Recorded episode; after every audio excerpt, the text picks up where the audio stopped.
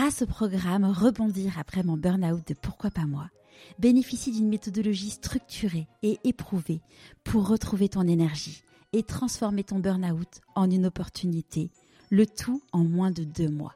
Pour en savoir plus, rendez-vous dans les notes de l'épisode.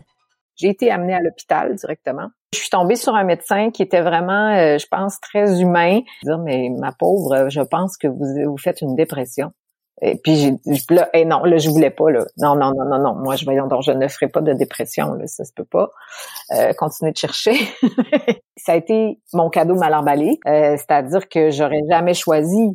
Personne ne veut faire une dépression dans la vie, mais moi ça m'a pris ça pour me réaligner, pour me permettre de découvrir qui j'étais vraiment et qu'est-ce que j'étais venue faire sur la Terre. Je me suis prise très au sérieux. J'ai pris la vie trop au sérieux aussi. Euh, donc, j'ai eu plusieurs années où je pense que j'étais davantage triste que joyeuse ou euh, stressée, angoissée, dans une espèce de défi de performance qui aujourd'hui n'a plus sa place du tout. J'ai accompagné justement des jeunes commencer à faire de la télé et j'ai toujours dit la même chose. Sois qui tu es, et amuse-toi. Parce que euh, je pense que des fois, quand on veut trop quelque chose, on dirait qu'on est on est prêt à se transformer même pour, euh, on pense qu'on n'est pas assez ou je sais pas, qu'on n'a pas ce qu'il faut. Alors là, c'est notre ego souvent qui prend le dessus. Je suis Charlotte Desrosiers-Natral et je suis heureuse de vous accueillir sur Pourquoi pas moi. On a tous rêvé un jour de changer de vie. Certains ont osé écouter leur petite voix et ils ne le regrettent pas. Écoutez ces témoignages sans coupe qui permettent de décrypter ce qui se passe concrètement entre le moment où on se dit dans sa tête pourquoi pas moi au moment où on rend tout cela possible. Pourquoi pas moi Le podcast qui t'invite à écouter ta petite voix. Si vous êtes assidu à pourquoi pas moi, vous m'aurez forcément entendu parler de Christine et de son cadeau mal emballé de la vie. Christine fait partie des premières personnes à m'avoir dit oui. C'était en décembre dernier. Mais les événements ont fait que nous n'avons pu nous retrouver que jeudi dernier à distance. Et je peux vous dire que cette interview était aussi belle que ce que j'avais pu imaginer. Pour nous Français, Christine n'est pas très connue. Mais pour reprendre le terme de Daniel Blouin que j'ai interviewé et qui a été propulsé grâce à Christine, Christine est la Oprah Winfrey canadienne. Après des études de droit à Laval, au Québec, Christine se rend rapidement compte qu'elle n'est pas sur sa voie. C'est finalement son corps qui lui dit stop de façon très brutale. Après deux ans de dépression profonde, Christine trouve sa mission de vie et devient chroniqueuse littéraire. En parallèle, elle se forme à la psychologie positive auprès du Pont sur le sujet, un grand professeur de Harvard. Christine a fait plus de 19 ans de radio et de télévision au Québec. Elle est aujourd'hui écrivain, conférencière internationale. Je vous souhaite la bienvenue dans l'univers de Christine Michaud. Bonjour Christine. Bonjour Charlotte. Je suis très très heureuse de t'accueillir aujourd'hui parce que ça fait très très longtemps que qu'on échange ensemble. On devait se voir en mars et puis bon avec euh, tout ce qui s'est passé, ça s'est pas fait.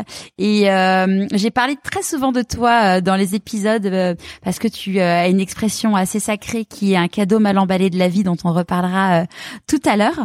Et avant qu'on on commence, la question traditionnelle dans le podcast, c'est de que tu nous parles de l'objet que tu as choisi pour te présenter. Oui.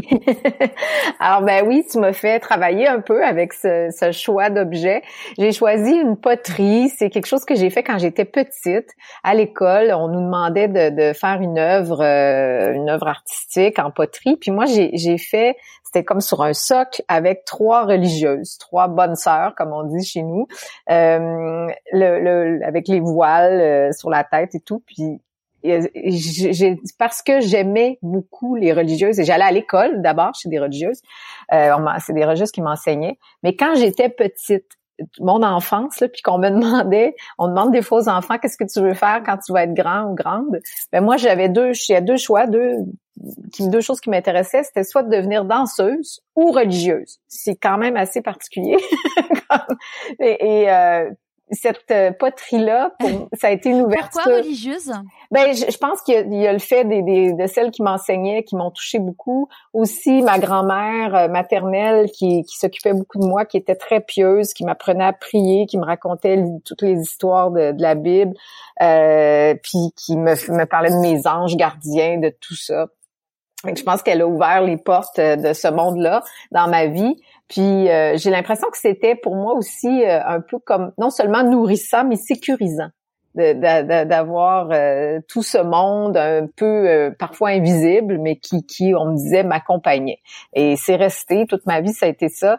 Puis c'est très drôle. Il faut que je te fasse quand même une confidence, c'est que ce matin, au moment où on fait, ben, le matin, le matin au Québec, mais au moment où on enregistre cette entrevue, j'ai une amie précieuse dans ma vie qui est pour vrai une religieuse et qui est chez moi.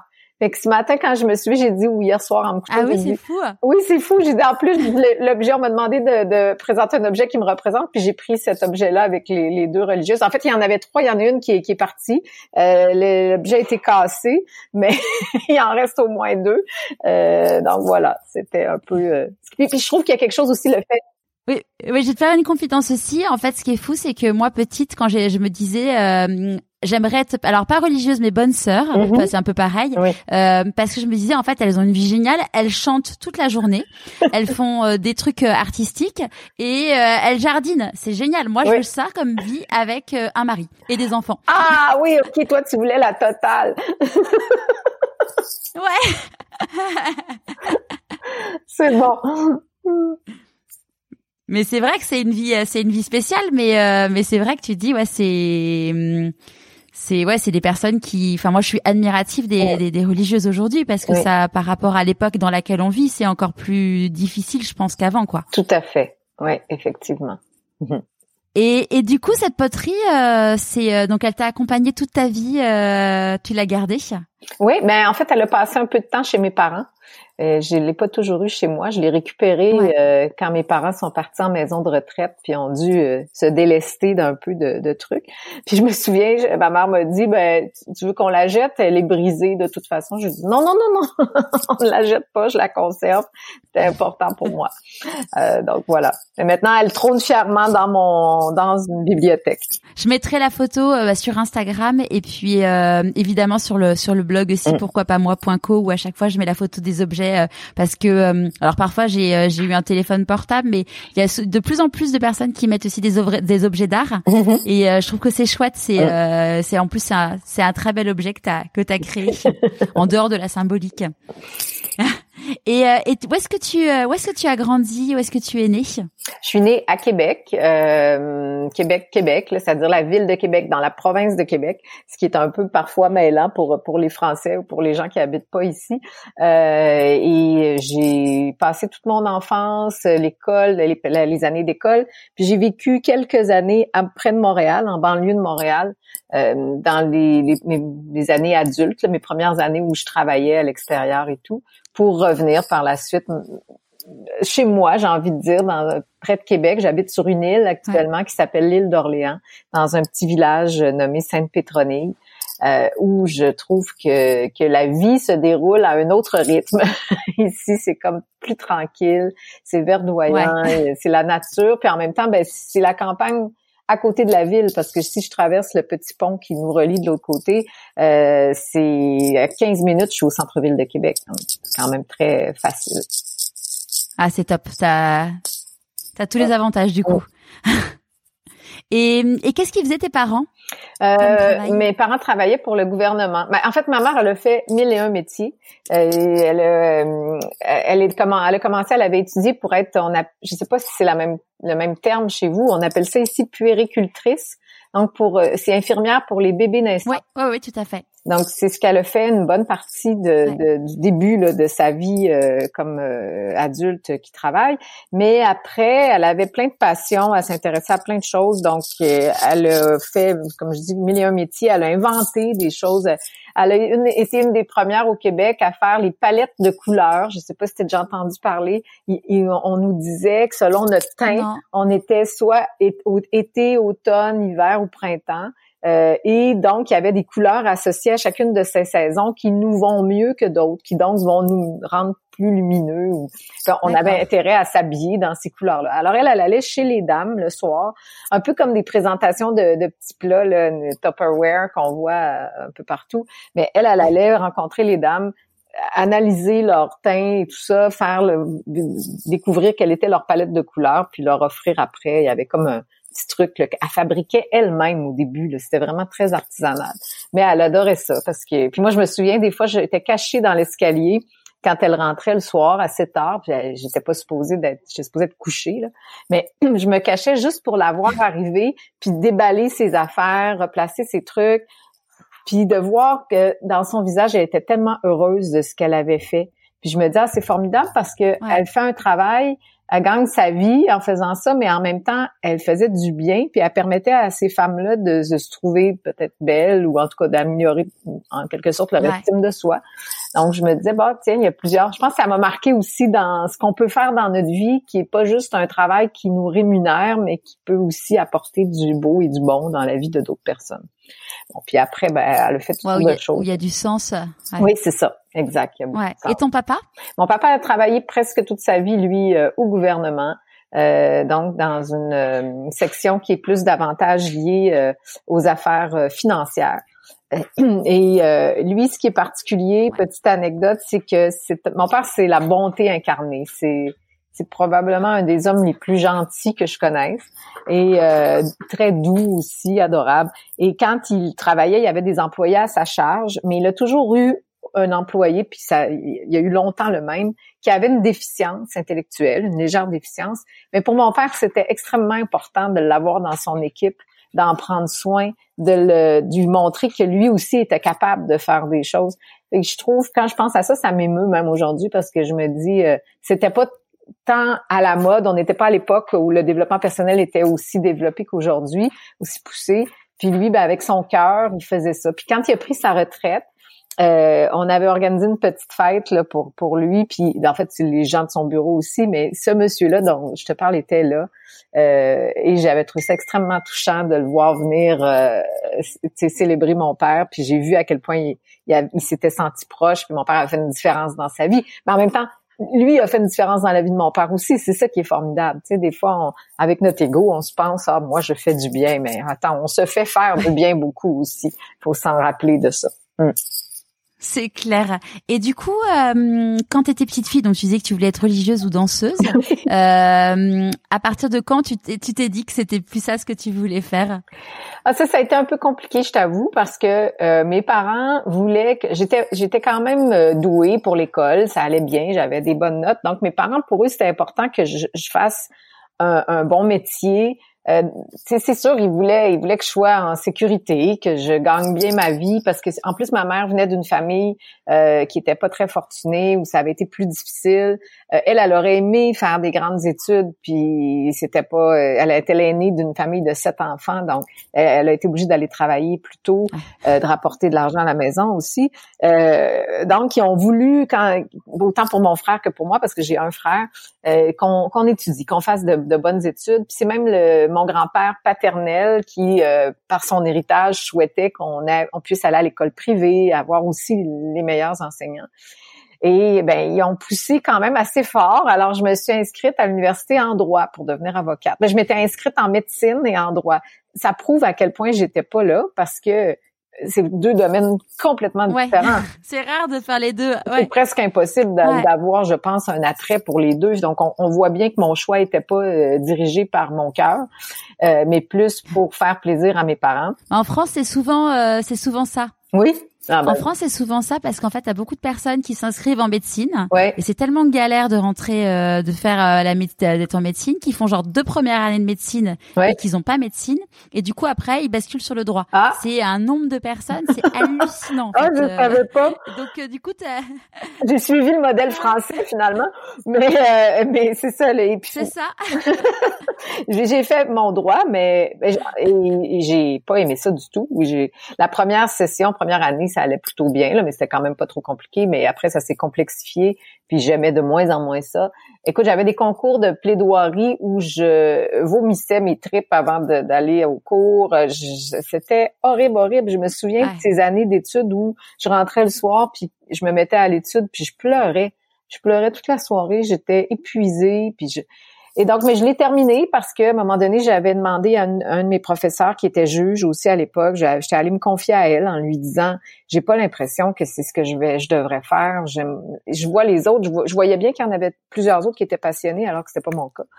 Et elle m'a dit euh, cette sage phrase le droit mène à tout, il suffit de savoir s'en sortir. J'avais trouvé ça très drôle, mais aujourd'hui, je trouve que c'est très à propos. c'est ce que j'ai fait. Mais c'est surtout qu'il fallait que je termine parce qu'il me restait une année à peine à faire. Puis elle m'a dit, si tu, tu quittes aujourd'hui, tu perds tout, tu vas aller faire quoi, tu sais Puis fait elle dit termine ton bac, t'es presque fini, euh, ça va être une bonne base, ça tu décideras après si tu veux faire autre chose. effectivement, c'est ce que j'ai fait. Puis aujourd'hui, je peux le dire que il y a pas de hasard. Si j'étais pas à l'endroit, je ferais pas ce que je fais aujourd'hui parce que j'étais hyper timide quand j'étais petite. Mmh. Donc j'ai eu besoin de passer par cette Du coup, ça t'a donné la confiance. Euh, voilà. Voilà. Donc, mais, plein d'autres choses, des rencontres, euh, des prises de conscience aussi, de voir à quel point c'est important de faire ce qu'on aime, ce que notre cœur nous dicte dans la vie, si on veut être non seulement heureux, mais en pleine forme. Euh, tout vient avec ça. Là. Mm. Ouais, aligné. Hein. Ouais, exactement.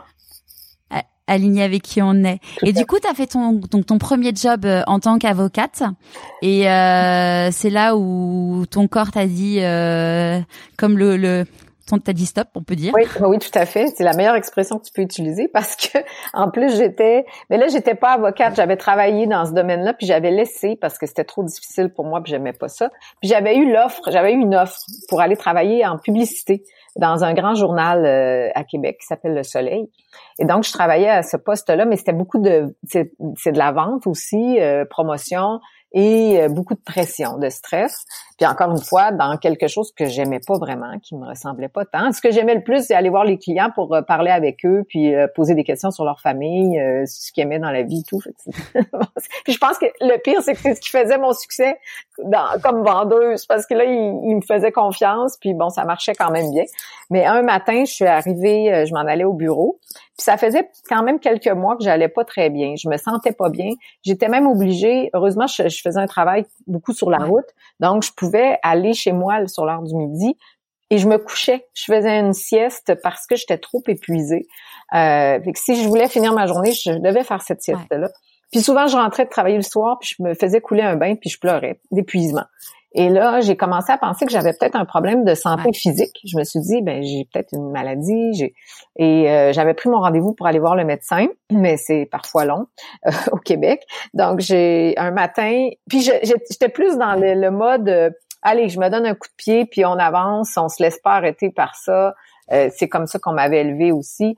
Donc j'ai continué, mais un matin en arrivant à mon bureau, avant de rentrer au stationnement pour aller garer ma voiture, je, la lumière était rouge, je me suis arrêtée. Quand la lumière, le feu de circulation est passé au vert, moi, là, j'étais figée. J'ai vraiment comme eu une espèce de paralysie soudaine qui a pas duré très longtemps, mais assez pour euh, m'énerver puis me, stresser, évidemment. Et c'est un, homme derrière qui était un chauffeur de taxi qui a vu que là, il se passait quelque chose parce que là, il me, il me klaxonnait puis il voyait bien que je bougeais pas. Fait qu'il est venu m'aider. On a mis la voiture sur le côté. J'ai été amenée à l'hôpital directement. Et c'est là, après une batterie de tests, euh, que je suis tombée sur un médecin qui était vraiment, euh, je pense, très humain, euh, un peu psychologue, qui s'est mis à me poser diverses questions pour finalement me dire, mais ma pauvre, je pense que vous, vous faites une dépression. Et puis j'ai là, et non, là je voulais pas là. Non non non non non, moi je voyons donc je ne ferai pas de dépression là, ça se peut pas. Euh, continuer de chercher. Mais effectivement, c'était ça. Puis je suis allée après je, évidemment je suis allée en thérapie. Mais c'est ça, c'est ça a été mon cadeau mal emballé, comme tu l'as dit un peu tout à l'heure. Euh, c'est-à-dire que j'aurais jamais choisi. Personne ne veut faire une dépression dans la vie, mais moi, ça m'a pris ça pour me réaligner, pour me permettre de découvrir qui j'étais vraiment et qu'est-ce que j'étais venu faire sur la terre. C'est carrément ça. Mm. Ouais. Ça, c'est souvent ce que tu dis. Et enfin, maintenant, c'est pour, enfin, moi, c'est vraiment quelque chose qui résonne énormément. Je suis vraiment convaincue qu'on est tous euh, sur cette terre euh, pour quelque chose. Après, euh, le tout est de savoir pourquoi. Ouais. c'est et je pense aussi qu'on n'est pas tous fait. Enfin, ce pourquoi on est fait sur cette terre, c'est pas forcément quelque chose qu'on va faire dans notre travail, mais ça peut être aussi dans notre vie personnelle. Et donc du coup, toi, euh, enfin déjà, comment quand tu as fait ce, cette dépression, euh, comment ton entourage ils, ont vécu la chose? Ben quand même euh, bien, avec beaucoup de compassion. j'ai été très bien entourée. Et mais surtout, c'est au début, je vois, j'ai vu plusieurs psychologues et thérapeutes. Ça peut, puis je le dis souvent aux gens, ça peut être long. Il y a, il y a quelque chose de très personnel, humain dans ce cheminement-là. On a besoin d'avoir une personne qui, avec qui on connecte bien, parce que là, on va, on va livrer le fond de, de qui on est. Euh, ça prend de la confiance, euh, ça prend quelqu'un qui, qui, est authentique et tout. Alors, ça a été quand même long. J'ai dû passer, je pense, ça a été à la trois ou quatrième personne que là j'ai senti que j'avais quelqu'un qui pouvait véritablement m'aider. Puis j'étais peut-être pas un cas facile parce que j'avais un, un, ego assez fort, euh, une tête dure comme on dit au Québec là, euh, je suis une fonceuse, puis euh, beaucoup dans la performance. Donc, des fois, elle me posait des questions, je répondais pas parce que je voulais pas répondre. Puis, je me souviens que cette femme qui était plus âgée aussi, qui était un peu comme une mamie, je pense que ça aussi, ça m'a aidé. Euh, mais elle avait plus d'un tour dans son sac. Elle était très originale et créative. Alors, quand elle voyait que je voulais pas coopérer, elle, me faisait lever, puis là, elle disait, viens, on va aller dans mon atelier. Elle avait un atelier d'artiste. Puis, elle me déroulait des papiers par terre avec de la gouache sans pinceau avec mes mains, je devais faire de la peinture avec mes mains, dessiner des choses, ou elle m'amenait marcher. Des fois, elle me disait, OK, mets ton manteau, si c'était un peu plus frais dehors. Puis là, je dis, ben, qu'est-ce qu'on fait? Ben, on va aller marcher dans la nature. Et là, en marchant, ben, il arrivait toujours un moment où il y a les failles qui, euh, l'ego qui se fissurait un peu, puis que je commençais à confier certaines choses. petit à petit, c'est comme ça que je pense qu'on a fait beaucoup, beaucoup de chemin ensemble et que ça a été vraiment merveilleux. Et là, ben, je lisais une tonne de livres aussi parce que c'était une amoureuse des livres. Ma thérapeute, alors, elle, m'en conseillait. Et, euh, et c'est ça qui a fait que je me suis dit, je suis devenue après dans le domaine un peu plus littéraire. C'est vraiment euh, on se dit, est-ce que c'est elle? C'est sûr qu'elle a eu une influence, mais en même temps, à plus grand niveau, je veux dire, je pense qu'on venait me... Il y a quelque, part, euh, si on se voit comme une petite âme dans un corps physique, ben moi, je me dis, euh, quelque part, il y a quelque chose de plus grand que moi, que moi j'appelle Dieu, qui, qui est peut-être arrivé, puis a fait, OK, attends, ma petite Christine, là, on va replacer les choses un peu, là. Donc, on va te remettre dans le droit chemin. puisque tu as fait des études de droit. Et tu t'aimais déjà lire avant de la rencontrer? Oui, depuis toute petite. Ouais, c'est le cas de le dire. C'était quand même ma passion, ouais. Ouais, t'as toujours aimé lire, euh, c'était... Mm. Ouais. Et, euh, et donc du coup, t'as arrêté. J'imagine que tu as arrêté de travailler euh, suite à, euh, mm, suite à ton entre guillemets accident, si on peut si on peut dire. Ouais, deux ans. J'ai arrêté deux ans à cette époque-là. Ouais. Mm. Et tu avais le droit au chômage, enfin financièrement, comment tu as, pu gérer Oui, puis j'étais euh, j'étais avec euh, j'avais avec mon mari, mon ex-mari à l'époque, qui euh, qui a été vraiment extraordinaire. C'est-à-dire que il m'a même dit dès le départ, tu sais, on est une équipe, puis moi je suis là pour t'aider dans, dans cette traversée. Donc il y a ça c'est un c'est vrai que c'est c'est un c'est un cadeau, c'est un plus quand on a des gens autour qui peuvent nous aider. Si j'avais été toute seule à l'époque, c'est sûr que ça aurait été différent. Bon, on peut toujours trouver de l'aide quand même, mais effectivement, c'est, pour moi, c'est, j'ai beaucoup de gratitude pour ces gens qui ont été là à ce moment-là. Mm. Et qui ne m'ont pas jugé, parce qu'il y a ce problème avec tout ce qui est euh, santé mentale, dépression, burn-out c'est qu'il y a des gens qui vivent ça puis qui en plus se font juger par leur famille. Moi, j'ai une personne dans ma famille que je ne nommerai pas, qui est pas si proche, mais qui n'en pouvait plus. À un moment donné, elle m'avait, dit, un peu choquée, euh, parce que là, j'étais en thérapie, puis j'étais partie, en, j'étais rendue à un point où là, je, c'était plus vers la fin du deux ans, mais je, je me disais, il faut que je trouve ma mission de vie qu'est-ce que c'est ma mission de vie? J'avais découvert que ça existait, qu'on on avait une mission de vie, alors ben, je voulais la découvrir. Et je me souviens qu'un jour, elle m'a dit euh, Ah, moi, j'en peux plus là, de t'entendre parler de ta mission de vie, puis chercher ta mission de vie. Fais donc comme tout le monde, trouve-toi un travail, puis euh, gagne de l'argent comme tout le monde, puis euh, même si c'est pas si agréable, ben, c'est ça la vie. Mais ça m'avait quand même un peu bousculé parce que je m'étais dit, OK, est-ce qu'elle a pas un peu raison? Est-ce que je suis en train de, d'être un peu trop flyée puis de penser que la vie, ça peut être magique comme ça, puis dans le fond, ça l'est pas vraiment? bon, ça, a été peut-être un, reality check, là, tu sais, c'est comme on me ramène... Euh, au Québec, on dit sur le plancher des vaches. Ouais. Mais, ça n'a pas duré. J'ai décidé quand même que je continuais de chercher ma mission. Puis heureusement, je l'ai trouvée. Alors, c'est super. C'est parfait. ouais. Ouais. Et du coup, c'était quoi alors ta mission de vie?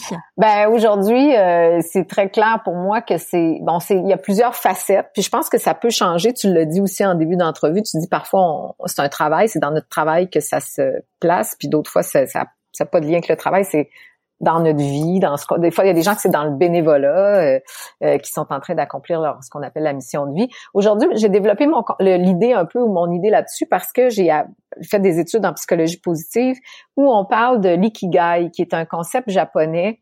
Euh, l'ikigai, ikigai c'est un mot japonais qui veut dire deux choses raison d'être ou euh, joie de vivre. Ce qui est formidable, je trouve, parce que c'est comme si notre raison d'être sur terre et doit générer, va automatiquement générer plus de joie de vivre. Et il faut se demander qu'est-ce que c'est. Pour le trouver, il y a comme tout un, un exercice qu'on peut faire, c'est qu'il y a quatre éléments à trouver pour identifier notre ikigai. Et dans ces quatre éléments, c'est la mission, la vocation, la profession et la passion. Donc, qu'est-ce qui me passionne? Qu'est-ce que j'aime dans la vie? Bon, moi, j'ai commencé par répondre à cette question-là. Évidemment, on a dit la lecture, mais c'est surtout l'humain. Moi, j'ai très, très curieuse de, comment l'humain peut se développer, grandir, croître et tout. Ensuite, euh, j'ai toujours pensé que ma vocation, c'était de retransmettre. J'adore apprendre. Puis quand j'apprends quelque chose, c'est plus fort que moi, il faut que je retransmette. En plus, j'ai la parlotte facile, comme on dit au Québec, donc j'ai toujours... Je, me dis des fois, je dois taper sur les nerfs de certaines personnes. En vieillissant, j'essaie de me calmer un peu là-dessus. Euh, et euh, mais heureusement, je peux m'en servir dans ce qui est mon travail aujourd'hui. Euh, ma mission, j'ai toujours... Ben, aujourd'hui, je crois que c'est davantage d'allumer des étincelles. J'aime beaucoup un mot qui est euh, espagnol, qui est chispa qui veut dire étincelle en espagnol. J'ai entendu ça une fois quand j'étais en Espagne, je travaillais à Madrid à l'époque, puis je, ça m'a vraiment charmé. Puis je me suis dit ah oui, moi c'est ce que comme comme si une petite enfant de 5 ans, une petite fille de 5 ans à l'intérieur de moi s'était réveillée, avait dit ah oui moi c'est ce que je veux. Je veux éveiller des chispas, la chispa dans le cœur des gens. Et aujourd'hui, ben tout ce que je fais, je j'ai pas la prétention de croire que je peux aider qui que ce soit, que je vais inspirer. C'est un mot qu'on utilise beaucoup moi j'ai je, je, fais ce que je pense en fait je donne ce que je pense que je peux donner avec tout mon cœur mais après la personne qui le reçoit ben j'ai pas le contrôle sur ce qu'elle va faire avec ça mais j'espère que si ça peut juste allumer une petite étincelle, ben le feu peut prendre après. Puis quand je dis le feu, c'est pas positif, c'est pour, pour euh, enflammer sa vie, et faire qu'on soit plus heureux, plus allumé et tout le reste. Puis bon, évidemment que dans euh, sinon ma profession, ben ça a toujours été d'être communicatrice. J'ai même quand j'étais en publicité, euh, quand j'ai travaillé, j'ai fait du bénévolat, j'ai travaillé, j'ai été impliquée dans différentes causes. Ben j'ai toujours été dans le volet communication. C'est après j'ai même produit des événements, j'ai fait de la télé pendant presque 20 ans, de la radio et tout. C'est quelque chose qui pour moi est, agréable à faire. Puis je, je pense que j'ai une certaine facilité dans le sens que ça c'est pas un stress. Au contraire, j'ai toujours envie de, de quand on m'offre comme toi de faire une entrevue comme ça. Euh, j'adore, j'adore ça. Les deux côtés en fait, de répondre aux questions pour les poser aussi. Là. Donc voilà. ouais. Et, euh, et, justement, du coup, euh, donc tu t'es lancé donc dans, dans des études de psychologie positive, donc avec un professeur de Harvard. Comment Comment t'as trouvé cette formation? Parce que euh, ça, ça date d'il y a quand même quelques années, donc c'était pas la psychologie positive, on en, en parlait pas beaucoup. Non, pas du tout au Québec même. C'était pas connu du tout à l'époque. Euh, Puis c'est un hasard, c'est que j'ai vu sur Facebook un, un, homme que je connais au Québec qui qui est thérapeute. Puis, tu sais, je le connais, mais pas pas plus que ça. Puis, je, surtout, j'ai pas d'interaction avec lui en général. Mais tu sais comment ça fonctionne, le fil de, nouvelles Facebook. Des fois, on ouvre notre Facebook, puis là, ben, il y a, on voit des publications de certaines personnes. Et ça a donné qu'une journée, il y avait une publication de cet homme-là qui disait qu'il allait graduer en psychologie positive. Il s'apprêtait à graduer en psychologie positive aux États-Unis. Et euh, puis là, je lis ça, puis je me dis psychologie positive. Je trouvais que la, déjà la terminologie euh, me semblait intéressante. Je suis allée faire une recherche pour voir qu'est-ce que c'était. Et je me suis dit, c'est génial parce que tous les livres de développement personnel que j'ai lus dans les dernières années, que j'ai tant aimés, ben là, il y a des scientifiques qui vont vérifier si effectivement on peut prouver que ça fonctionne, ces théories-là, ces principes-là qu'on met de l'avant dans notre vie. Fait que je suis allée voir qu'est-ce que c'était cette formation. En plus, là, j'ai vu que c'était pardonné en principalement ben, avec plusieurs professeurs, mais dont Tal Ben Shahar, qu'on appelait, là, je découvre que c'est le grand professeur du bonheur de l'Université d'Harvard, qui a le cours le plus populaire sur le campus à l'époque, ce qui faisait un peu suer euh, les professeurs des facultés euh, euh, on, dit que la psychologie, c'est de la science molle versus, versus les sciences dures qui sont, euh, bon, la chimie, physique et tout ça. Fait Il y a d'autres professeurs qui disaient, ah, ben, c'est un peu bizarre que les étudiants aiment tant ce cours de psychologie positive, ce qui avait été beaucoup jugé, aussi mal jugé, parce que on, il y a beaucoup de gens qui entendaient, ou plutôt que d'entendre psychologie positive, ils entendaient pensée positive. Alors, ils disaient, bah, c'est des trucs euh, ésotériques, un peu euh, perchés et tout. Fait que c'est mais finalement, euh, là, quand tu, tu, vérifies un peu plus loin, tu vois qu'est-ce que c'est vraiment. Puis là, j'ai vu le pedigree de Tal Ben Shahar. Alors, j'ai appelé. Il y avait un numéro de téléphone. J'ai fait une recherche certificat. C'est un certificat d'un an. Et je me souviens très bien ce matin-là d'avoir appelé pour prendre un peu plus d'informations. Et je demande, bon, ça, en plus, ça commençait euh, quelques mois plus tard. Tu tout était parfait là, dans le timing. Et je, je dis au monsieur, puis là, je travaillais énormément. J'avais une émission de télé euh, hebdomadaire. Je travaillais à la radio, j'écrivais dans des magazines, je donnais des conférences. écoute, j'écrivais des livres, je faisais plein de choses. Là. J'avais pas une minute de lousse ou de disponible dans mon horaire ou près. Et je lui demande, c'est combien de temps j'ai à mettre, vous pensez, par semaine pour pour faire ces études-là?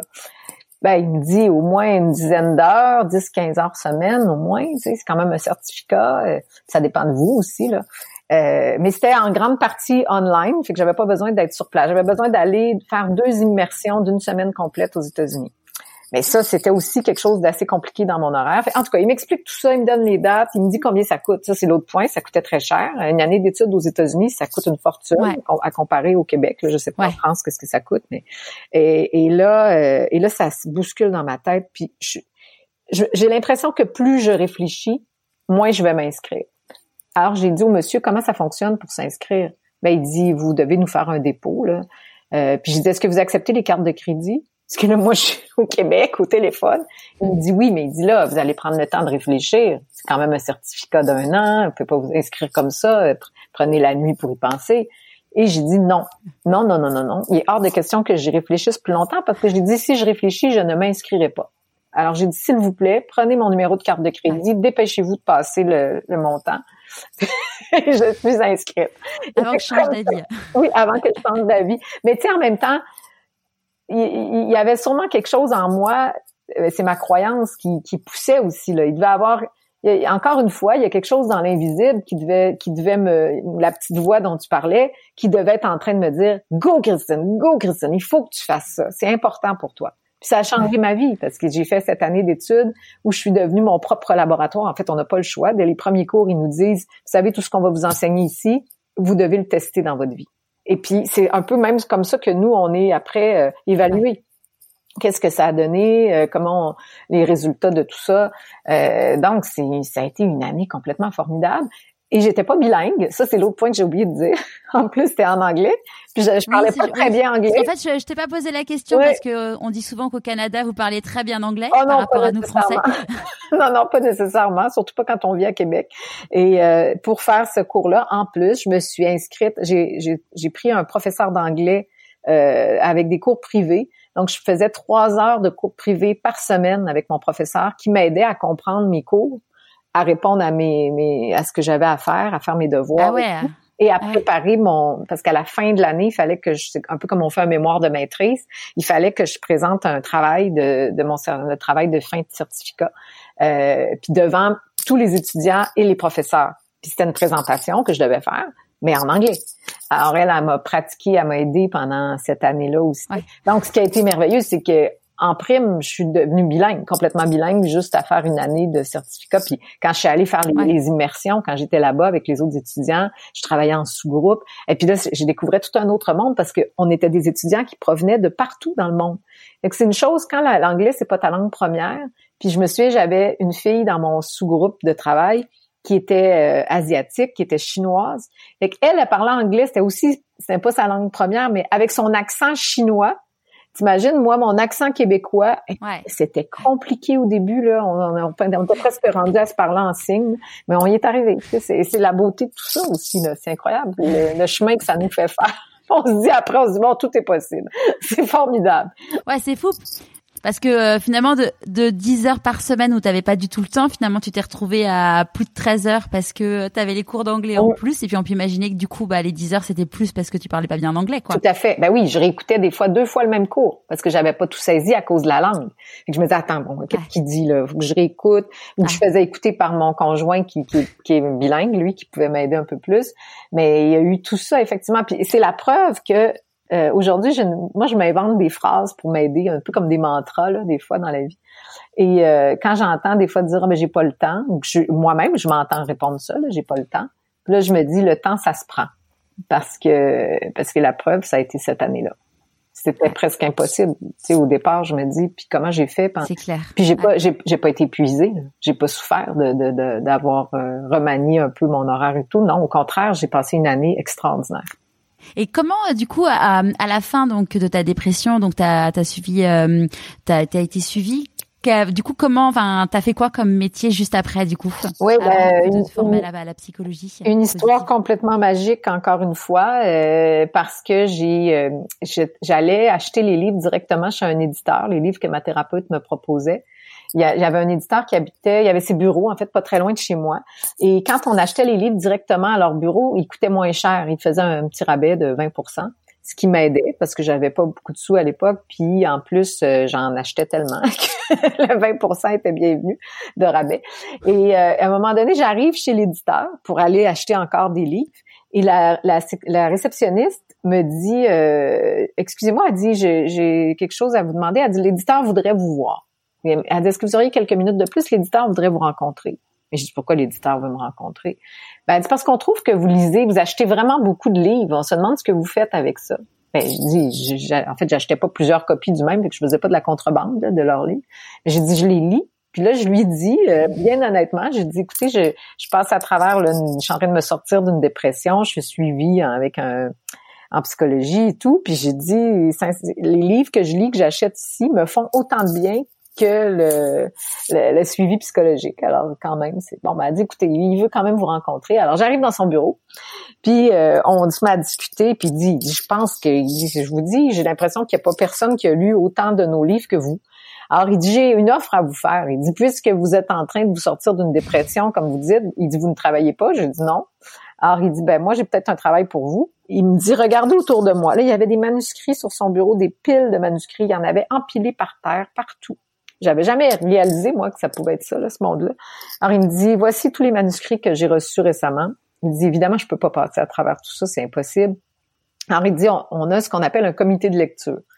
Des gens qui sont payés pour lire les manuscrits à la place de l'éditeur et faire un rapport pour dire est-ce que qu'est-ce qu'il en pense. Alors, il dit, je pense que vous auriez ce qu'il faut pour faire ça. Et euh, il dit, si vous êtes d'accord, je vous, je vous mets au défi, je vous fais passer le test. Euh, il dit, je vous envoie avec cinq manuscrits, puis je vous demande de me revenir, peut-être dans deux semaines ou je sais pas, puis avec un rapport écrit pour chacun. Bon, je me dis, parfait. OK, super. En plus, je sais que c'est des livres de développement personnel, donc je me dis possiblement il y a quelque chose qui va m'aider là-dedans. Sauf que je suis arrivée chez moi avec les cinq manuscrits, je me rappelle à l'époque, mon ex-mari me dit qu'est-ce qui se passe, qu'est-ce que c'est ça?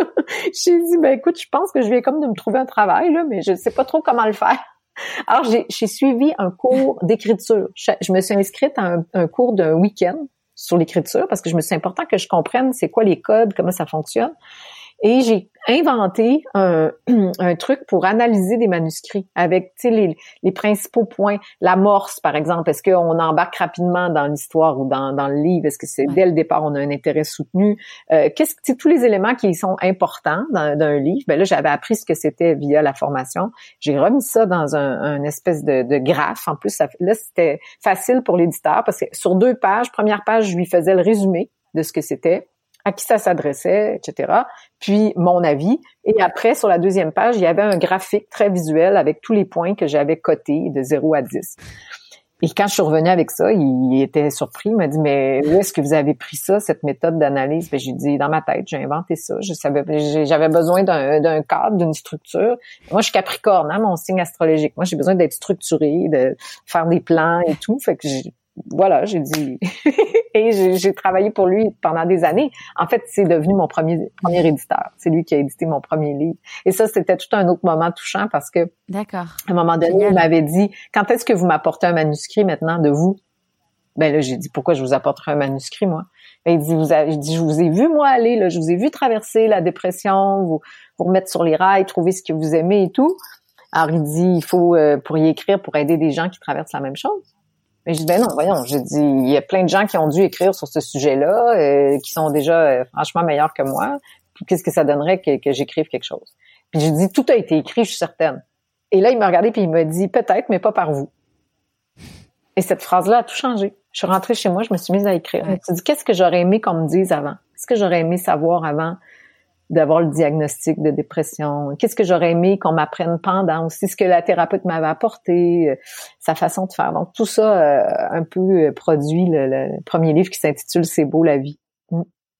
Ouais, c'est, je pense que ça, enfin, en effet, comme tu disais, c'est la phrase clé, c'est que souvent on te dit, mais ça existe déjà, mais t'as envie de dire oui, mais tu vois, genre des podcasts, il y a plein de personnes qui me contactent en me disant, je veux faire un podcast, mais bon, la thématique, elle a déjà été un peu couverte. Je dis, mais en même temps, c'est pas grave en fait, parce qu'on a chacun sa, son histoire, son vécu, sa ligne éditoriale, et qui va faire que du coup, euh, c'est même si t'as la même idée, euh, c'est l'exécution qui compte en fait. Mm, tout à fait. C'est euh, et qu'est-ce qui a fait du coup quel a été l'élément déclencheur que t'es qui a fait que tu t'es retrouvé à la télé? Une autre histoire de synchronicité. Tu sais, un jour, si j'écris, si on écrivait mes mémoires là, ou si j'écrivais quelque chose sur ma vie, moi, je pense que le titre, ce serait "Ma vie est une synchronicité" parce qu'il m'est arrivé toujours des choses de ce type-là. Et euh, ce qui m'a amené à la télévision, c'est que euh, j'ai rêvé à une, fille avec qui j'étais allée à l'école secondaire, chez les chez les sœurs d'ailleurs, que j'aimais tant. Et euh, j'ai rêvé à elle une nuit, un rêve très très clair qui m'a donné envie de, de, communiquer avec elle le lendemain, bien que ça faisait une quinzaine d'années que j'avais pas eu de ses nouvelles. Et là, je me suis trouvé, je me suis dit, ah, je vais avoir l'air bizarre, là, je suis pas pour l'appeler après 15 ans puis dire salut, j'ai rêvé de toi, j'ai rêvé à toi la nuit dernière, comment je me demandais comment t'allais, fait que je laissé faire. Après, quelques jours plus tard, j'ai ouvert le téléviseur en faisant la cuisine, puis je la vois dans le téléviseur, fait que je me dis, ah, c'est fou, encore elle. Et là, je réalise qu'elle travaille dans une émission de télé euh, euh, à Montréal. J'étais à l'époque dans la région de Montréal. Et encore une fois, j'ai l'élan, j'ai envie de communiquer avec elle, mais je me retiens en, en, jugeant que c'est, je sais pas, que ça aurait l'air niaiseux, comme on dit en québécois. Et la troisième chose, c'est que le collège, justement, où on est allé, on communiquait avec moi en me disant, euh, il organisait des retrouvailles. Et il demandait l'aide de, par région. Il voulait qu'on se regroupe et qu'on se rejoigne, surtout. Et euh, ils m'ont dit peut-être que tu connais, euh, elle s'appelait Caroline, elle s'appelle toujours Caroline. Donc, ils me dit peut-être que tu connais Caroline, on a, on a de la difficulté à la rejoindre, on se demandait si tu pouvais nous aider. Ben j'ai dit voyons c'est fou ça. J'ai dit ben oui mais en tout cas je sais où elle travaille, je peux appeler euh, au poste de télé puis on verra ce que ça donne. Ben en plus non seulement quand je l'ai trouvée, elle habitait la même ville que moi. Elle habitait tout près de chez moi. Et donc, on est allé luncher ensemble. Et ce qui est drôle, c'est qu'elle s'assoit devant moi, elle me dit, c'est une fille très exubérante, tu sais, beaucoup d'énergie. Puis elle me dit, ah, comment tu vas? Ta, ta, ta, ta, ta. Puis je dis, ben écoute, oui, ça va mieux, mais ça allait pas du tout il y a pas si longtemps. Puis je lui raconte que là, ben, j'ai plus de travail parce que j'ai finalement démissionné du travail qui me rendait folle. Euh, puis que je suis en recherche d'autres choses, que je travaillais pour l'éditeur, mais c'était pas quand même pas un travail à temps plein. Et, euh, et elle me dit comme ça, elle me dit, ah ben c'est fou parce qu'elle dit de depuis hier, je cherche, ou en tout cas quelques jours, elle dit on a besoin d'une recherchiste sur l'émission. On a, on a une recherchiste qui a quitté, puis il reste à peu près un mois d'émission à faire. Euh, donc, tu pourrais peut-être nous aider si ça te tente, si ça te ferait découvrir un autre monde, le monde de la télé. Peut-être que tout le monde est un peu intéressé par ça. Fait que j'ai dit, euh, ben oui, si tu veux, mais j'ai dit, est-ce que tu penses que j'ai ce qu'il faut pour faire? Elle dit, je vais tout te montrer, tu vas voir, c'est pas compliqué. En fait, c'était d'appeler les gens, de convoquer les gens en entrevue pour l'émission. Et une des premières, la première rencontre de, production, première réunion, on m'invite avec tous les membres de l'équipe, dont l'animatrice, qui était une, animatrice télé fort connue au Québec, que j'admirais beaucoup. Et elle m'a demandé, euh, elle vient me voir, puis elle se présente, puis elle veut me connaître un peu, elle me dit bonjour, quel est votre nom, tout ça. Puis elle me dit, vous, Christine, qu'est-ce que vous aimez dans la vie? Et j'ai répondu lire. Parce que là, pour l'instant, c'était ce que j'aimais le plus, puis c'était ce que à peu près tout ce que je faisais. Puis c'est grâce à une autre cherchiste qui était sur la même émission, qui euh, fort généreuse, gentille, qui a travaillé son affaire en, en disant à, à, Louise, l'animatrice, je là les détails de comment ça s'est passé, je le sais pas, je me rappelle pas, mais toujours est-il qu'on m'a offert de faire une chronique littéraire à cette émission qui était en direct en plus, alors que j'avais jamais fait de télé de ma vie. Puis je me souviens d'avoir dit, mais attendez, là, je, je sais pas, moi, si je suis capable de faire ça. Et Louise m'a dit, moi, je pense que oui, je ressens que oui. bon, ça faisait des années qu'elle était à la télé. Elle a dit, j'ai quand même une bonne intuition pour ça. Alors, elle a dit, je vais t'aider euh, à, te préparer, je vais te montrer comment tout fonctionne. Puis, elle a dit, on va faire un essai. Puis si c'est pas concluant, si je réalise que je me suis trompée, je saurais te le dire. Alors, au moins, tu l'aurais essayé. Mais ça a été concluant. Euh, mais pour la pour l'anecdote là, il faut que je te raconte que tu sais une émission en direct, c'est quand même stressant là. Tu peux, tu veux pas recommencer, c'est ça. J'étais assise à une table sur le dans le studio. J'avais comme à peu près cinq six livres que je devais chroniquer là qui étaient sur la table. Puis je me souviens qu'ils euh, font un décompte avant d'arriver en nombre. Le dernier décompte, là, c'est une main qui est levée avec des doigts qui descendent. Il n'y a plus personne qui parle. C'est les cinq derniers, dernières secondes. Mes genoux claquaient en dessous de la table tellement j'étais nerveuse. Je me disais, on va entendre ça à la télé, on va entendre des genoux qui font ça. J'avais l'air d'une idiote qui essaie de faire de la télé, ça n'a pas de sens. Puis là, je regardais les livres sur la table, puis je me souvenais même plus. Je me disais, oh, mais ça parle de quoi ces livres-là? J'avais l'impression que j'avais tout oublié. Et quand euh, la, la, la, la présentatrice s'est adressée à moi, puis elle me dit Bonjour Christine, alors vous nous parlez de quoi aujourd'hui? Je sais pas ce qui est arrivé sincèrement, mais il y a une lumière qui s'est allumée en moi. et là, tout est revenu. Je me suis rappelé de ce que j'avais à faire. J'ai fait la chronique. Puis après, le réalisateur est venu me rejoindre pour me prendre dans ses bras pour me dire bravo. Et, et, et là, j'avais un blanc. J'avais l'impression que je, savais pas ce qui était arrivé. Je me souviens leur avoir dit, c'est quoi l'impression que j'ai? Vous savez, j'ai dit, c'est comme si j'ai commencé l'entrevue ou la chronique en état de stress intense. Puis là, je dis, on dirait qu'il y a des anges qui sont arrivés, qui m'ont pris, qui m'ont fait faire la chronique. Puis là, ils m'ont déposé un peu raide parce que après le stress est revenu d'un coup sec. Puis quand j'ai dû redonner mon micro, tu sais, on a un micro qui est attaché après nos vêtements, j'étais, je tremblais tellement que pour redonner mon micro à l'invité qui était après moi, puis c'était quand même, fallait aller rapidement, mais j'ai redonné le micro avec un bout de dentelle de mon soutien-gorge accroché après. J'avais déchiré mon soutien-gorge. j'étais incapable d'enlever le micro. J'étais dans un stress monumental. Alors, ben, ça a été ma première expérience télé. Ben, finalement, ça, ça a bien fonctionné. Ouais. Et après, du coup, t'es, donc, t'es resté 17 ans en tout euh, euh à la télévision canadienne? 19 mm, ans, effectivement. Ouais, toujours au même 19 ans. Et, euh, et qu'est-ce qui a fait du coup que tu as arrêté? Euh, Toujours la même, ouais, toujours la même émission. Oui, euh, non. Euh, en fait, j'ai été chroniqueuse littéraire à cette émission-là. Après, j'ai animé une émission littéraire pendant un été. Euh, toujours, ça c'était un, un, autre canal qui s'appelait Vox à l'époque, qui n'existe plus, euh, qui, a, ben, qui, a, changé de nom aussi. Là. Et après, on m'a recruté pour une, émission matinale qui s'appelle Salut Bonjour Week-end. C'est la grande émission, l'émission de grande écoute là, le matin au Québec. Euh, et là, on m'a fait passer un screen test qu'on appelle pour être chroniqueuse littéraire. Mais encore une fois, je me faisais pas trop confiance parce que j'ai eu le malheur d'écouter les autres candidats, ce que j'aurais pas dû faire, qui sont passés avant moi, qui avaient fait des études dans la littérature. Moi, j'avais pas d'études dans la littérature, je connaissais absolument rien. Et je me souviens d'être allée voir le, patron avant même de faire le test en lui disant, écoutez, je pense que c'est pas la peine, je peux retourner chez moi. J'ai dit, euh, moi, j'ai pas d'études la littérature, je connais rien à la télé. Euh, et, j'ai dit, moi, la seule chose que je peux faire, c'est vous parler d'un livre parce que je l'ai aimé, puis vous dire pourquoi. Mais pour le reste, vous faire des, des analogies avec des grands auteurs ou d'autres œuvres ou je sais pas quoi, j'y arriverai pas. Et là, il m'a dit, non, faites le test, là, commencez par faire le test. Puis après, quand j'ai été choisie, ils m'ont dit, mais c'est ça qu'on avait besoin. Dans le fond, tu sais, moi, j'allais m'adresser à monsieur, madame, tout le monde. Je m'adressais pas à des gens qui avaient des études en littérature non plus. Donc, ce qu'ils voulaient, c'est quelqu'un qui était passionné, qui était capable de parler de, de ce qu'il avait aimé. Puis en plus, là, moi, j'avais dit, je ne veux pas être critique littéraire. Je veux pas perdre mon temps à dire pourquoi j'ai pas aimé un livre, alors que c'est tellement subjectif. Euh, donc, j'aime mieux le peu de temps qu'on a en ondes, ben, je vais parler des livres que j'ai aimés, au moins. Ça, il m'avait dit parfait. Et j'ai fait 11 ans. 11 mm-hmm. ans de temps.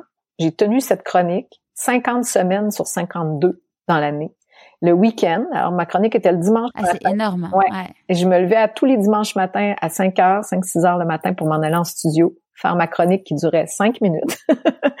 euh, et je lisais 4 à 5, 6 livres par semaine pour préparer cette chronique-là. Pendant 11 ans, quand je pense aujourd'hui, je me dis c'est fou, mais jamais je veux dire, c'était 11 ans de pur bonheur. Euh, et après ça, on m'a offert euh, d'animer une émission. Là, je, je me dis, là, j'étais beaucoup attirée par justement tout ce qui était bonheur, développement personnel. Donc, j'ai animé une émission qui s'appelait Qu'est-ce qu'on attend pour être heureux? Pendant cinq ans. Ça, ça a été aussi le bonheur total. Je recevais des gens connus du Québec pour parler de ce qui donnait du sens à leur vie, ce qui les rendait heureux, euh, ce qui avait mis de l'avant, bon, toutes sortes de choses que leur spiritualité, tout ça, ça en faisait partie. Donc, ça a été des rencontres magiques, euh, beaucoup, beaucoup, très inspirant pour moi aussi, pas seulement, tu sais, c'est juste de préparer tout ça, euh, de le faire. Puis la dernière émission que j'ai animée, ça s'appelait Ma liste à moi. Et ça, je l'ai fait deux ans, sauf que je n'aimais pas beaucoup le concept. J'étais triste qu'on arrête l'émission Qu'est-ce qu'on attend pour être heureux. C'était quoi le concept? Euh, C'était encore une fois, il ben, faut savoir que la télé nationale d'ici, là, qui est la chaîne TVA, euh, c'est très important de, de, mettre en onde des gens qui sont connus parce qu'ils bon, on dit que ça augmente les codes d'écoute. Moi, des fois, j'aimerais bien qu'on on interviewe aussi des gens qui sont peut-être moins connus, mais qui ont tout autant, ou des fois même plus à dire. Bon, ça c'est un autre point. Et donc là, je recevais des gens connus qui venaient parler de la liste de leurs dix principaux rêves de vie. Sauf que c'est une émission qui durait une demi-heure. En ondes, ça fait à peu près 26 minutes. On était deux animatrices. C'est la première fois que je, on m'avait demandé de co-animer. Et j'avais accepté en plus parce que la, la ma co-animatrice, c'était une fille qui me faisait beaucoup rire. Fait que je m'étais dit, ben même si j'aime moins le concept, ben au moins je vais avoir du plaisir avec elle. Et euh, cette fille a fait un AVC dans la première année, après la première année, je pense qu'on était en ondes. Donc, elle a pas plus revenir à la télé. Ouais. Euh, ça a été d'une tristesse incroyable. Bon, aujourd'hui, elle va de mieux en mieux, heureusement. Euh, et mais Là, moi, ça a été au début de la fin. Là, j'avais plus du tout de, de la, la, chispa, là, la chispa était pas allumée du tout. Puis je me souviens, un an avant la fin, j'ai dit à mon conjoint, j'ai envie de démissionner. Puis il m'a dit, ben fais-le. Si, si, ça te plaît plus, tu veux. Puis je faisais déjà plein d'autres choses de toute façon.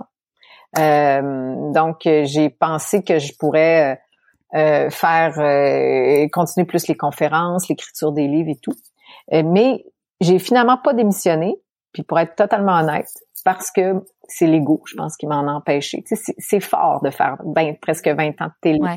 Il y a une espèce de peur de dire... Euh, je, je, suis gênée de vous le dire, là, mais je te jure que je me suis dit à, une époque, on va m'oublier. Et quand je pense à ça aujourd'hui, je me dis, oh my God, ma pauvre petite Christine.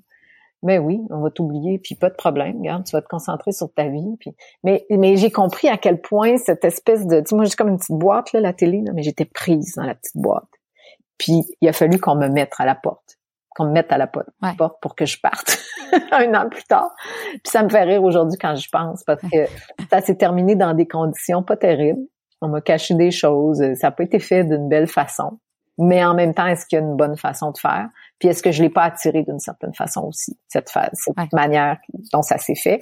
Donc, puis après, ben, ça a été, après le deuil, là, qui a duré quelques mois, presque un an, ça a été une grande libération. Là, je me suis dit, maintenant, je peux tout faire ce que je veux parce que c'est sûr qu'à la télé, des fois, on essayait de me, me faire rentrer un peu dans un moule. C'est sûr, ils veulent qu'on cadre avec eux ce qu'ils veulent représenter aussi. Puis à un moment donné, j'ai réalisé un jour, je me souviens, j'ai dit ah mais mon Dieu c'est fou, je peux je peux faire ce que je veux quand je veux. Je peux être n'importe où, je peux habiter partout où je veux. Là, j'ai plus de j'ai plus à me présenter à un endroit géographiquement situé à chaque semaine. Plus de stress et tout. Et que ça ça a tout changé. Mm. Ouais, c'est la liberté. Oui. Et puis la liberté d'expression aussi, parce que du coup, tu pouvais dire ce que tu voulais, euh, parler à qui tu voulais. Et... Oh non, c'était un grand, grand cadeau. Puis, tu vois, ça arrive au bon moment aussi parce que je, vais avoir 50 ans cette année. Puis c'est aussi, je pense que ça contribue. Si ça m'était arrivé à 30 ans, j'aurais peut-être pas réagi de la même façon non plus. J'avais encore beaucoup probablement à me prouver. Euh, je pense que quand on vieillit, il y a autre chose qui s'installe. Il y a une autre façon de voir et prendre la vie. Ouais, parce que du coup aujourd'hui dans tes activités, donc tu euh, écris des, des livres que je recommande très vivement évidemment. euh, tu fais euh, des formations euh, à l'APM, donc qui est l'association pour le management, qui est une association française mais qui est à travers aussi le monde et, et qui est une super association pour entrepreneurs. Tu as lancé une formation aussi en ligne avec la solution étant vous. Mm. Est-ce qu'il y a d'autres euh, d'autres trucs que j'ai oubliés? Euh, Non, je pense que tu, maintenant c'est pas mal ça, l'écriture. Là, je lance un nouveau livre au Québec qui va suivre, ça va suivre pour la France dans quelques mois, là, mais le, le 9 septembre prochain au Québec, je lance un livre qui s'intitule Le Petit Prince est toujours vivant. Euh, une histoire euh, bien touchante pour moi parce que c'est une, histoire d'une rencontre aussi. J'ai rencontré un homme qui s'appelle Thomas de Coninck, qui est professeur émérite de l'Université Laval. Il a enseigné la philosophie pendant 55 ans. Il suit même encore, il a 86 ans aujourd'hui, puis il suit encore des étudiants au doctorat. Euh, son père s'appelait Charles de Coninck, qui a un pavillon de l'université qui porte le nom de son père. Donc c'est comme une espèce de dynastie dans le monde universitaire, les, fameux de Coninck. Et Thomas, quand il avait 8 ans, euh, son père était ami avec Antoine de Saint-Exupéry. Et ils ont reçu Antoine de Saint-Exupéry à Québec, chez eux, dans leur maison, parce qu'il était venu prononcer une, conférence. Et euh, le petit Thomas, à l'époque, a passé sa soirée avec Saint-Ex à lui poser une tonne de questions. Et c'est après ça que Saint-Ex est parti euh, en New York, où il a commencé à rédiger le, son conte mythique du Petit Prince. Alors, il a toujours dit, la famille et tout le monde euh, autour ont dit que Thomas de Coninck avait fait partie de l'inspiration de ce fameux personnage du Petit Prince. Sauf que Thomas est tellement humble qu'il a jamais vraiment mis l'accent. Si on lui pose la question, il va répondre, c'est sûr, mais lui, il, jamais il aurait mis ça de l'avant par lui-même. Puis moi, ben, j'ai trouvé, après l'avoir rencontré, après avoir découvert cette histoire-là, euh, je me suis dit, j'ai pensé que cette histoire-là pouvait servir un plus grand nombre dans le sens où ça ouvrait la porte pour qu'on puisse retransmettre tout le bagage de connaissances et de sagesse de cet homme, Thomas de Coninck, par le biais du Petit Prince.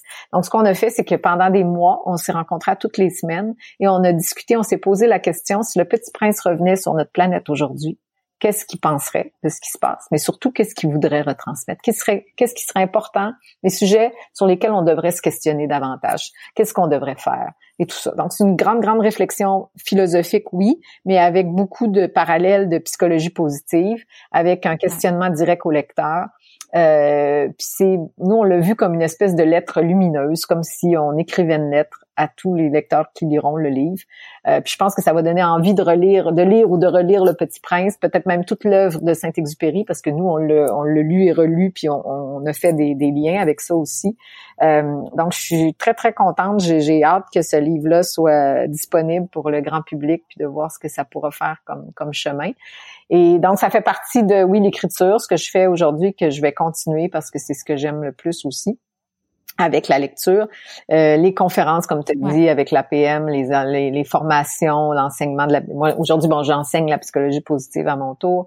Et euh, ben, j'avais, je produisais des événements-là en contexte de COVID. J'ai mis ça sur la glace parce que c'était des événements où il y avait de 300 à 2000 personnes qui assistaient c'est moins c'est moins à la mode là actuellement. Mais peut-être que ça reviendra ou ou là je transfère sur le web aussi. J'ai commencé c'est trop l'actualité. C'est ça.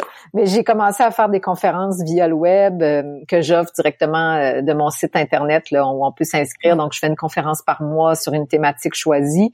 Euh, ça fonctionne bien puis j'adore faire ça. Je, trouve que même si on est via une plateforme web je peux, je trouve qu'on c'est, c'est quand même spécial parce qu'on peut quand même sentir qu'il y a une énergie, il y a quelque chose qui passe à travers ça. Puis c'est déjà quand même mieux que rien du tout. Ouais. c'est ce qui m'allume actuellement. Mm. Ouais, dans le métier de psy, de, dans la psychologie positive, en fait, tu fais pas du tout de coaching, c'est vraiment quelque chose de différent. Ouais, non, je, je, je me sentirais, ben, je dis pas qu'un jour je le ferai pas. Pour l'instant, je, dis toujours, j'ai pas été formée pour ça. Donc, je trouve qu'il y a un danger aussi hein, quand tu t'occupes d'une seule personne, d'un accompagnement individuel. Euh, faut avoir euh, ce qu'il faut pour le faire. Euh, puis c'est sûr qu'aussi question de, de temps, là, de management de mon temps, euh, il y a des, j'ai toujours j'ai des choix à faire. Donc, j'ai choisi, moi, d'y aller pour euh, à large spectre, si on peut dire. Donc, c'est pour ça que j'écris les livres, que je donne les conférences, puis que, bon, le, puis mon but est toujours d'aller, de rendre les choses accessibles au plus grand nombre.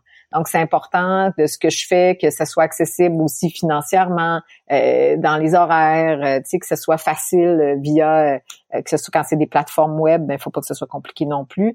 Et puis c'est parce que mon but, c'est pas de retransmettre ou d'enseigner à une élite, mais au contraire, à, tout le monde que ça peut intéresser, puis même peut-être des fois à des gens que ça va être une première approche de, de quelque chose dans le développement personnel ou spirituel, puis que ça les, ça les amènera à aller plus loin après, ben tant mieux. C'est ce qui ouais.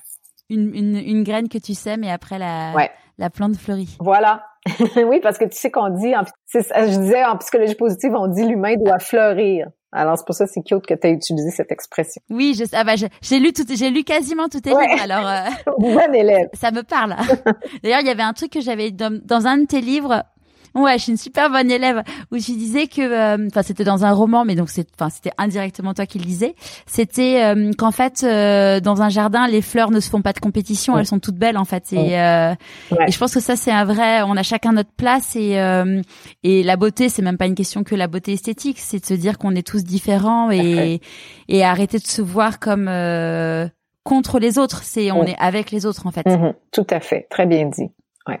Merci. Qu'est-ce que tu penses que la petite Christine de 6 ans dirait si elle te voyait aujourd'hui? Hmm. C'est mignon que tu me poses la question parce que dans le livre Le Petit Prince est toujours vivant, j'ai écrit une lettre, euh, une lettre à l'enfant en soi, euh, qui s'intitule À toi. Et que quand j'ai écrit, quand j'ai écrit cette lettre-là, ça m'a, ça m'a vraiment ému et j'ai eu l'impression que je m'adressais véritablement à cet enfant en moi. et, et je pense que on a, il y a quelque chose de, de, retendre la main, tendre la main vers cet enfant qu'on a été, qui existe toujours. Euh, donc, j'espère que s'il y avait la petite Christine, comme tu dis, de six ans devant moi, que qu'elle saurait que, que je suis là pour elle.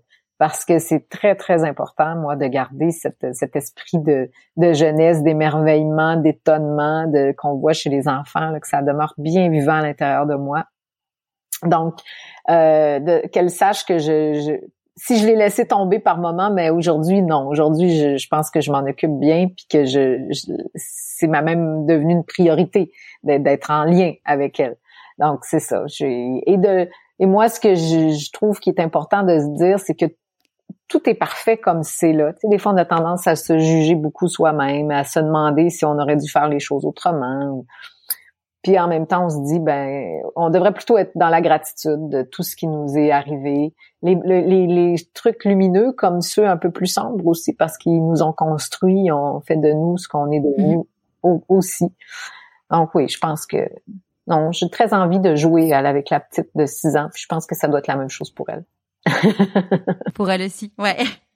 On, on, dit que quand on fait des choix, euh, il y a des renoncements. Euh, pour toi, ça serait quoi les renoncements que as dû, que tu as fait euh, c'est très drôle que c'est et que la vie est remplie de synchronicité, Charlotte, c'est incroyable. Tu me poses cette question-là alors que je t'ai parlé de mon amie, sœur Catherine, qui est chez moi, qui justement hier faisait, je, je l'ai accompagnée pour un enregistrement où elle parlait de son dernier livre qui s'intitule Renoncer. Alors que tu me parles de ça, c'est vraiment particulier. Euh... Ah. ouais, puis euh, je vous suggère d'ailleurs de le lire parce que c'est fou comment on réalise pas à quel point renoncer dans la vie nous propulse euh, vers l'avant. c'est aussi euh, une action qui peut être très positive, euh, qui nous forge. Alors effectivement, ben, renoncer, les grands renoncements de ma vie, ça a été entre autres d'avoir des enfants. Ben, genre, je devrais dire de devenir une sœur d'abord.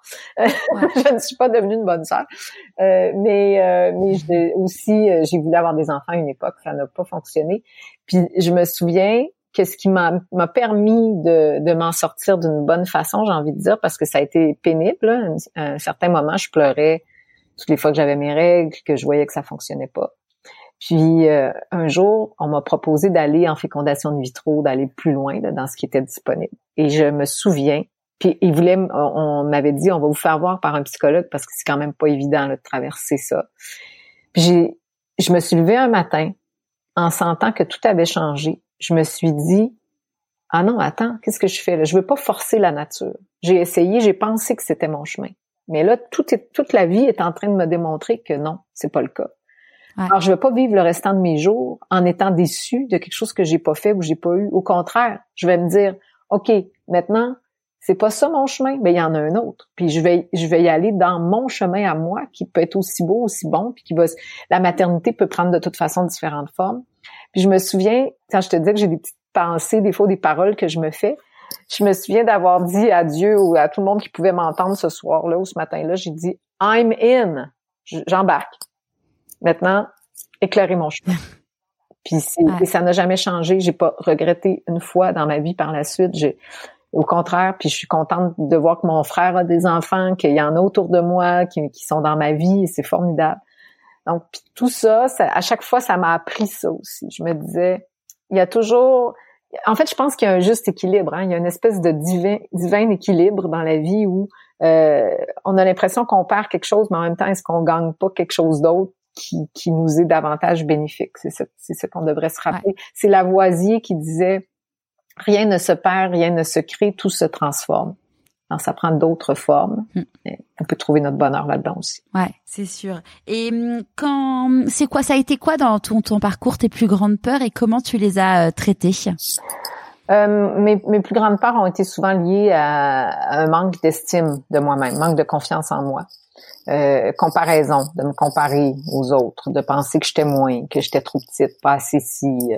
Euh, donc, c'est, je pense, toujours ce que j'ai dû traverser puis une angoisse, je dirais un peu naturelle, tu sais, de les, c'est Serge l'auteur Serge Marquis là, qui est médecin auteur qui parle des hamsters qu'on a dans notre tête là, qui qui tournent dans une petite roue continuellement Moi, je pense qu'à une certaine époque, j'ai eu une, une, grosse colonie de hamsters là, dans ma tête.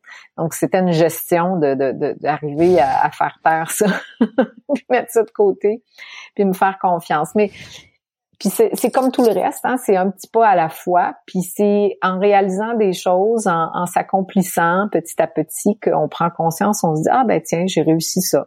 Ben déjà bravo. Alors si j'ai réussi ça, maintenant je peux faire un pas de plus. Puis j'ai eu la chance dans ma vie, je dois quand même avouer, d'avoir aussi beaucoup de gens autour de moi aimants, euh, encourageants, qui m'ont soutenu.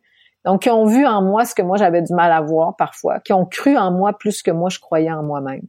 Donc ça, c'est, c'est, c'est un immense cadeau. Et je pense qu'on en en a tous. Hein. Des fois, il suffit de peut-être de mieux diriger son regard ou son attention. Euh, si on se concentre juste sur des gens qui qui qui, euh, qui, qui sont des comme moi ce que j'appelle des briseurs de rêve là, qui vont toujours voir les mille et une raisons pourquoi ça fonctionnera pas pourquoi on serait pas capable. Je pense qu'il y a un petit ménage à faire des fois. C'est pas de les mettre complètement de côté, mais de décider à qui je donne de mon attention, de, ma présence. Ben, peut-être de s'assurer d'avoir J'appelle ça des amis magiques maintenant. Je me dis, un ami magique, c'est quelqu'un qui croit en nous souvent plus qu'on croit en nous-mêmes, qui est là en toute vérité aussi, à qui on peut tout dire. Je disais souvent, un ami magique, là, c'est quelqu'un avec qui on arrive, puis même si on a l'impression par moment de porter une espèce de cape, là, un peu où on se cache un peu sous cette cape-là de protection, ben quand on est en présence d'un ami magique, on a juste envie de l'enlever la cape, puis d'être, de rentrer totalement tel qu'on est. C'est l'image que je trouve, ouais. Voilà. Ouais, c'est une belle image. Et euh, aujourd'hui, de quoi tu es la plus fière? Oh là là, euh, hmm, excellente question, Charlotte. Probablement. euh, probablement de d'être euh, d'être puis c'est c'est pas fini là je pense j'ai encore du travail à faire de ce côté-là mais de d'être de parvenir à être totalement qui je suis le plus possible euh, tu sais avec cette liberté là dont on a parlé un peu plus tôt puis de faire ce que mon cœur et mon âme me dictent de faire. D'être connecté aussi à quelque chose qui est plus grand que moi. D'être capable aujourd'hui de parler de ma foi, qui est si importante pour moi. Puis je pense qu'il l'est pour tout le monde, c'est juste qu'elle prend différentes formes. C'est ça le, problème, je crois, aujourd'hui aussi, c'est qu'on a essayé tellement de, de, mettre dans, je parlais du moule de la télé, mais il y a le moule des religions, il y a, il y a plein de, il y a plein de moules qui existent, mais il y a quelque chose qui nous relie, qui nous rejoint tout le monde. Puis quand on étudie même toutes les religions, à la base de la plupart des religions, je veux dire, c'est l'amour, tu sais, ça revient toujours à ça. Donc, euh, je pense qu'on peut se, se, relier de cette façon-là, puis que, que même aujourd'hui encore plus, on, on se doit d'en parler ouvertement, d'arrêter de se cacher par rapport à tout ce monde spirituel qui, qui nous nourrit profondément, qui nous fait tellement de bien. Alors moi, aujourd'hui, ça aussi, ça fait partie euh, de ce qui, ce qui qui est primordial. Puis si, tu sais, alors qu'autrefois, il y a des gens qui m'ont déjà dit, ah ben fais attention, là, quand tu parles de ta spiritualité, ça peut faire peur. Aujourd'hui, j'accepte plus qu'on me dise ça. Parce que je me dis non, parce que sinon, ça serait de, jouer un jeu, de me présenter tel que, que je ne suis pas ou essayer de cacher certaines choses. Ouais. À 50 ans, j'ai plus envie de ça. Fait que ça fait partie, oui, d'une certaine fierté. Ouais, on te prend tel que t'es et puis basta. Voilà. Voilà, basta, oui, comme tu super. Et euh, si, si euh, si demain euh, tu croises quelqu'un qui te dit non mais façon euh, t'as fait 19 années de télé enfin en gros t'en es là où tu y es où tu es uniquement grâce à, de la chance qu'est-ce que tu as envie de lui répondre? Ah ben oui en partie. En fait moi je pense qu'effectivement ça existe mais mais on l'a fait notre chance souvent. On y contribue. Tu sais on peut pas dire que je pense pas qu'il y ait rien qu'on fait seulement par nous-mêmes euh, je pense pas non plus que ça c'est juste chanceux dans la vie, quelqu'un qui, qui, a obtenu quoi que ce soit. Donc c'est, il y a plusieurs éléments qui contribuent au succès, au bonheur et tout. Je pense qu'il faut, faut se rappeler de ça. Qu'est-ce que c'est exactement? Est-ce que c'est vraiment important de le savoir? Non. Moi, je pense que ce qui est important, c'est ce qu'on fait avec ce qui nous a été donné, ce que, ce qu'on, ce qu'on vit par la suite, ce qu'on devient, comment on se transforme, comment on devient qui on est profondément. C'est euh, Baruch Spinoza, le grand philosophe, qui disait, euh, le bonheur pour lui, c'est de réaliser sa nature profonde. Donc, il y a deux questions, je pense, qui sont primordiales. C'est qui suis-je et pourquoi suis-je ici? Est-ce qu'il y a un conseil que tu aurais aimé qu'on te donne et du coup que tu voudrais donner aujourd'hui? Oui, ben c'est probablement celui que je donne toujours aujourd'hui euh, quand on me le demande. Puis j'ai accompagné justement des jeunes au niveau de la télévision, là, tu sais, qui commençaient à faire de la télé ou dans les médias. Et j'ai toujours dit la même chose. Sois qui tu es et amuse-toi parce que euh, je pense que des fois, quand on veut trop quelque chose, on dirait qu'on est on est prêt à se transformer même pour, euh, tu sais, on pense qu'on n'est pas assez ou je sais pas, qu'on n'a pas ce qu'il faut. Alors là, c'est notre ego souvent qui prend le dessus, puis puis on, on joue une espèce de, de, game là ou de jeu qui qui, qui nous, ne nous est pas favorable, je crois. Alors, euh, je pense que c'est l'authenticité, au contraire, même la vulnérabilité qui paye dans la vie. Tu sais, c'est ça qui donne envie aux autres d'entendre ce qu'on a à dire, d'être près de nous, de, puis on leur donne la permission d'en faire autant aussi, d'être aussi authentique euh, et connecté, puis de s'amuser parce que je pense qu'une vie sans joie, euh, c'est je sais pas, me semble que ça a moins d'intérêt, en tout cas, ou pas du tout même, presque. Donc, de s'amuser dans ce qu'on fait, de trouver des façons de, de, de s'amuser, parce que des fois, c'est sérieux ce qu'on a à faire, c'est même difficile, mais je pense qu'il y a toujours moyen de, de se demander, moi, ma question, c'est comment ça pourrait être plus le fun en bon québécois? Donc, comment je pourrais mettre un peu plus de joie là-dedans? Fait que je pense que c'est probablement ce que j'aurais aimé me faire dire. D'ailleurs, c'est pas un hasard si c'est ce que je conseille, c'est parce que sûrement que ça m'a manqué quand j'étais plus jeune. Moi, je, je me suis prise très au sérieux j'ai pris la vie trop au sérieux aussi. Euh, donc, j'ai eu plusieurs années où je pense que j'étais davantage triste que joyeuse ou euh, stressée, angoissée, dans un espèce de défi de performance qui aujourd'hui n'a plus sa place du tout. Ah, voilà. Et ça, du coup, c'est suite à ton burn-out que tu t'es rendu compte de tout ça? Oui, puis plus tard. dépression? Oui, ouais. c'est ça. Mais même, oui, premièrement, puis après, ça m'a, ça m'a, je, devais pas être, euh, je devais pas comprendre facilement ou rapidement parce que ça m'a pris d'autres, euh, d'autres difficultés à traverser pour que ça s'ancre encore plus profondément. Euh, surtout, je pense la joie, là, tu sais, de dire, de redevenir un peu comme la petite Christine là, qui, qui a juste envie que, que la vie soit agréable. Voilà. Ouais. Et, et d'ailleurs, parce que bon, quand, quand on fait de la télé et de la radio, parce que euh, en France, c'était pas très connu, mais au Canada, enfin, au Québec, t'es très très connu. Euh, comment du coup tu as vécu ça et ton entourage ils l'ont vécu? Parce que euh, justement, tu fais part de ta vulnérabilité, mais mm. est-ce qu'il n'y a pas un moment où on, ouais, on, on a l'ego qui se qui, qui se gonfle et qui se gonfle?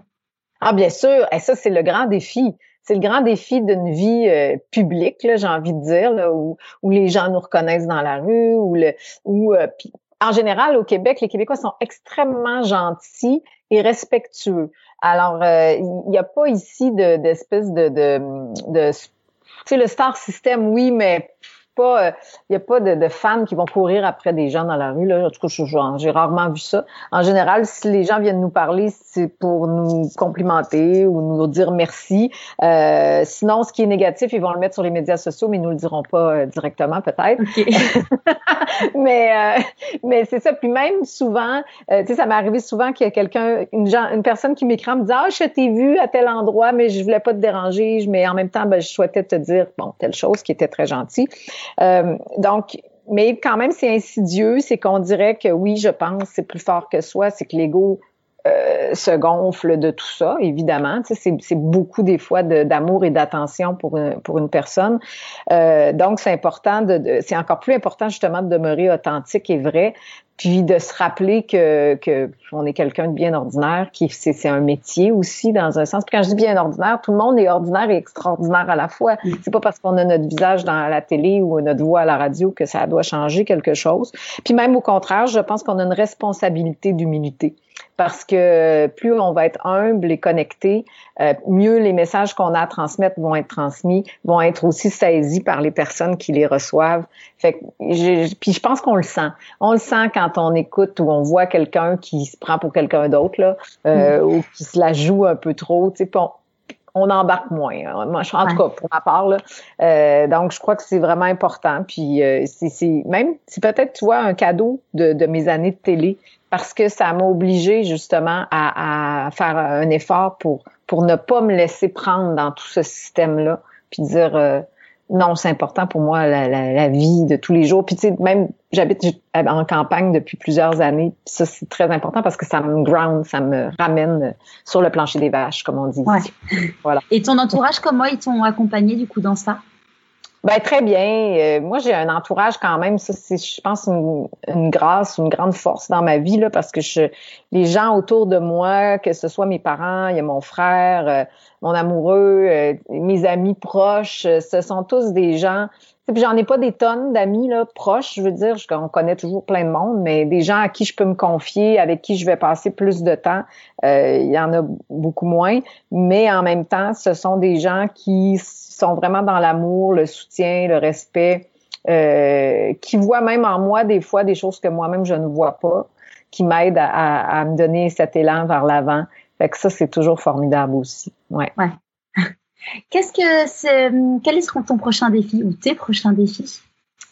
Ben écoute, je suis en train de, je, suis dans un, je crois, qui a été euh, amené par la COVID-19, c'était de me transférer euh, sur le web davantage, c'est-à-dire de faire les conférences, euh, mes formations sur le web. Même là, je, lance un livre, puis je fais un lancement sur le web. J'ai jamais fait ça de ma vie, mais je me suis dit bon, faut, faut trouver des façons de faire parce qu'on peut pas faire une soirée dans un endroit particulier.